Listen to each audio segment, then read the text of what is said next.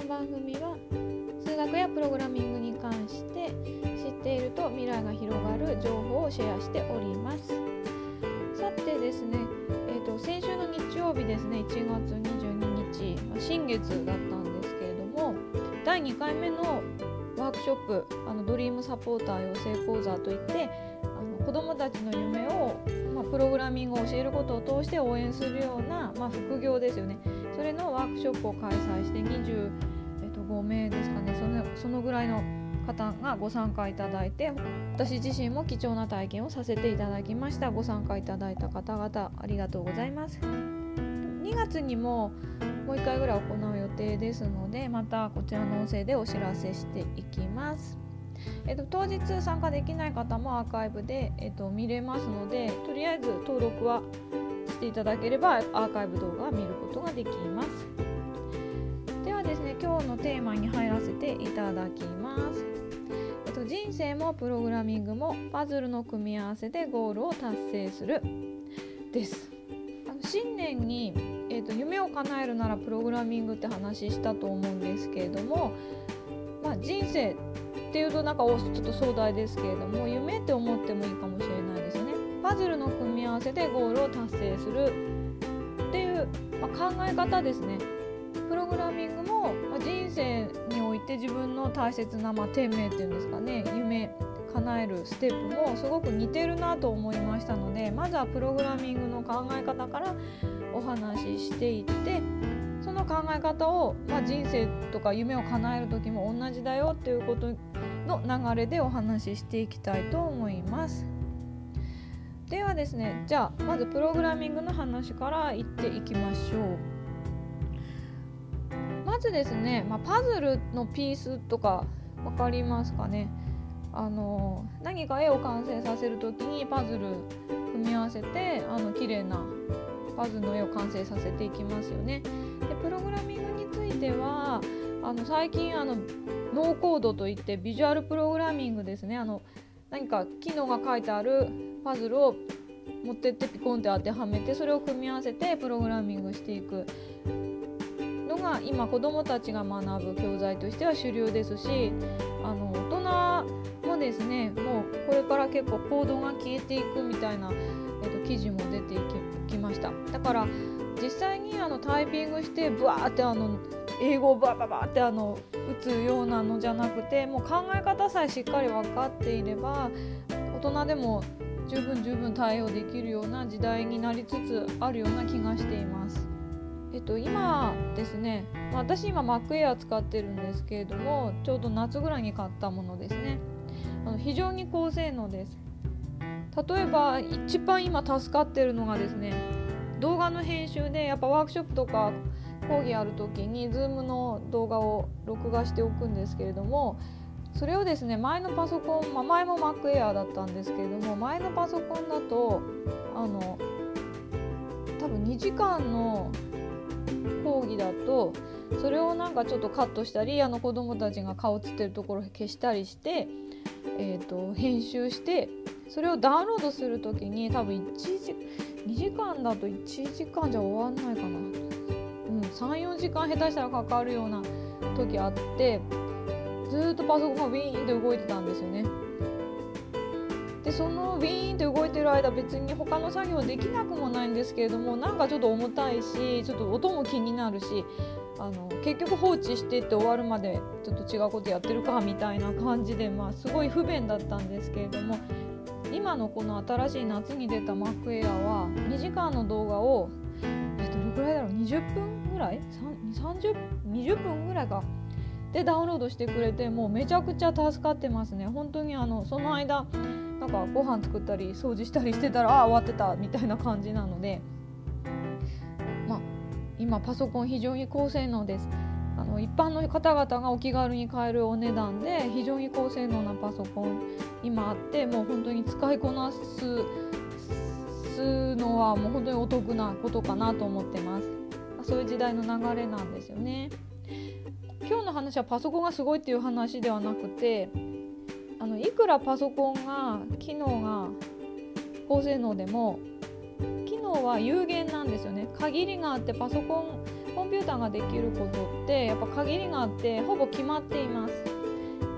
だから無限に何でもできるわけではありません、まあ、当たり前ですけれども。からプログラミングっていうのはある程度決まった命令を覚えてそのパターンを覚えてしまえばそれを組み合わせてパズルみたいに自分がやりたいことを命令していくって感じなんですよね。でさらにプログラミングっていうのは人間がコンピューターに命令しますから処理をお願いすることなのでその人ができることっていうのもやっぱ限りがあるわけなんですよね。コンピューターができること全てをもう全てを使いこなして全てを命令できるって人はあまりいないと思います。まあ、あと組み合わせるアイディアとかもやっぱりなかなか難しいですね。で特にあの小学生とかだとどうしてもやっぱ小学生の、まあ、学習の内容ではちょっと分かりにくいような、まあ、ちょっと難しい考え方として非常に難しいような、えーと、ありますのでそういうのは、まあ、なしで考えるだとしたら今その人にできることアンドコンピューターができる機能。これをこれの両方が当てはまるところでプログラミングで何か作品とか自分がやりたいこととかを作っていくんですよね。これがプログラミングです。だからコンピューターができること今できることそして今自分が理解していること自分が命令できることこの2つが組み合わさったものが最終的な作品として出来上がります、まあ、例えばですね具体例をえーと、言いますと今5年生の男の子私の、えーと、クラスにいるんですけれども、えーと、とってもサッカーが好きでワールドカップがちょうどね去年盛り上がってる時にサッカーゲーム作りたいってなったんですね。で彼の希望はあの普通に何て言うんでしょうね。サッカーゲームっていうんですか？あのピーって笛鳴ってキックオフしてなんか敵を避けながらドリブルしてシュートパーンって打つ。まあ、あの一般的なあれですよね。DS とかあ DS は古いかスイッチとかのなんかねそこまでいかなくてもサッカーゲームを作りたかったんですけれども、はい、とても面白そうだし、まあなまあ、できなくもないかなとは思うんですよね。でも、うん、面白いアイデアだしぜひたあの夢を叶えてほしいなとは思うんですけれどもちょっと何て言うんでしょうねあの 今私が私に言われた通りにあのやってもあまり勉強にならないのでその今のその子ができる範囲でそれを達成するればいいかどうすればいいかなって思ってました。ま、全くどうやって作ればいいかわからない状態でただ大人に言われたことやっても全然勉強にならないのでじゃあ今その彼がねできることの範囲でやってみましょうってことになった時にですね、前ちょっと作ったことがある作品をヒントにもう一度あの計画を練り直しました。というのもちょっとボールをあの投げてそれがなんか当たったら点数が入るっていう簡単なボールゲームを数ヶ月前に作ったことがあってこれをヒントに、えっと、PK ゲームに変更しました。PK ですねだから今回もワールドカップね最終決勝戦も PK だったですし他のなんか準決勝とか、まあ、日本もね最後の試合 PK だったんですけど PK 多かったですよねでもそのそれを言ってた時は その PK が多いってこと全然知らなかったですワールドカップ始まったばっかの話だったので。でまあ、あの結果的にね PK すごく多くて世界的にも話題になったので彼は PK ゲームを完成させて非常に喜んでたんですけれども、まあ、その時は全然そんなこと予想してなくてできる範囲で作ってみましょうっていうので PK ゲームを作りました。で PK であればそのサッカーゴールの中にボールが入ったら1点。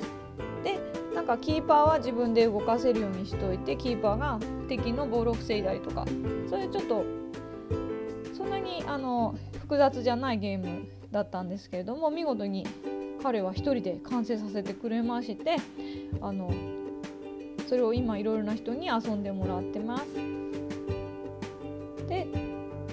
やっぱりできる範囲でちょっと自分で調べることがあったみたいなんですけれどもやっぱりできた達成感とたまたまねワールドカップが PK 多くてもうすごい大満足な感じでしたね。でそしたらですねなんとその当初に言ってたキックオフからドリブルしてゴールするそのゲームですね初めに作りたかったもののかイメージが湧いたそうなんですよね。できるかもしれないって言ってました。でお正月なんかやってみるって言ってましたけれどもちょっとその後ですね経過をまだ聞いてないんですけれども。あのそういうことでですねいきなりあのちょっと壮大な夢をあの持つことはもちろんいいですけれどもまだちょっとそこの段階は難しいかなって思った時にそこでやめるんじゃなくて今持っているもの今自分が持っている知識や今できることっていうのを大切に結構見直してみるとそれがパズルのピースとなって、えっと、ステップアップするような材料になります。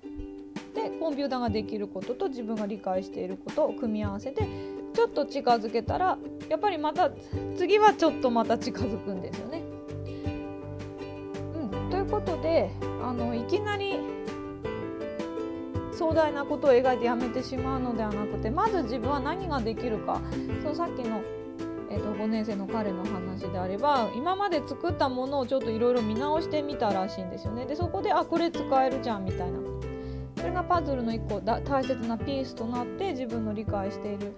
こととか、まあ、コンピューターができることす持っているパズルのピースを組み合わせてちょっとステップアップしてで最終的にチャレンジングなちょっと難しいかなと思ってた夢も叶う、まあ、直前にあるということです。でこうすることで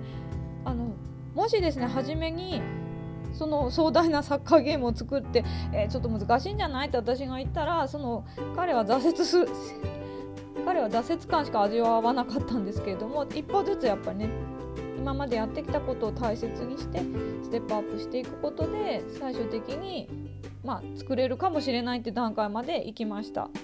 まあ、こんな感じでですねちょっと長くなっちゃったんですけれどもあの人生とか、まあ、夢も基本的には同じじゃないかなって私は思ってます。今あなたができることあできることっていうとあれですけどじゃあ持っているものそして経験してきたことですね。それを一度洗い出してみると実はすごく大切なパズルのピースだったりすることがあります。まあ、私もですね企業塾に、まあ、ちょうど1年半ぐらい前に入ってそれを洗い出していったんですけれども当たり前にできてるようなことでも実は当たり前じゃなかったりしてそのあなたが将来的に大きな夢を叶える大切なパズルのピースを全然本人自身が気づいてないってこともあります。あの経験一つ一つがパズルのピースになってて一つも無駄なピースはありません。なので、えーと、まずはですね、まあ、プログラミングと同じようにですねあなたが夢を叶えたい時に自分がどんなピースを持っているかどんな大切なピースを持っているかまず知ることがもう夢を叶える第一歩じゃないかなって思ってます。私もですね、えーと自分の持っているパズルのピースをなんとか夢につなげたかったんですけれどもなかなか一人ではできなくてそれこそさっきのサッカーゲームの話ですよね。サッカー好きでいろいろプログラミング勉強してきたけどそこに行くにはどうすればいいのかって時にですねやっぱりそのたまたまあのビジネスの基本を学ぶ企業塾に入る機会があって子どもたちや今度ドリームサポーター養成講座といって大人たちに教える機会もありますけれども一人でも多くの人たちにプログラミングとか数学の、ま考え方を教えるっていう夢がもう叶いつつあります。まあ、叶っている部分もありますよね。なので自分の持っているパズルのピースプログラミングの一つのピースは何かってことをまず知る意識するまあそれこそ書き出してみるそんなところから、まあ、結構そういうところがプログラミングから学べることなのではないかなと思っております。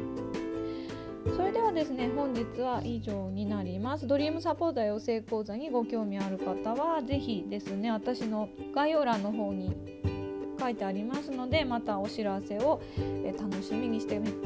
していてください。是非一緒に夢を叶えられることを楽しみにしております。それでは最後までお聴きいただきありがとうございました。また次回お会いしましょう。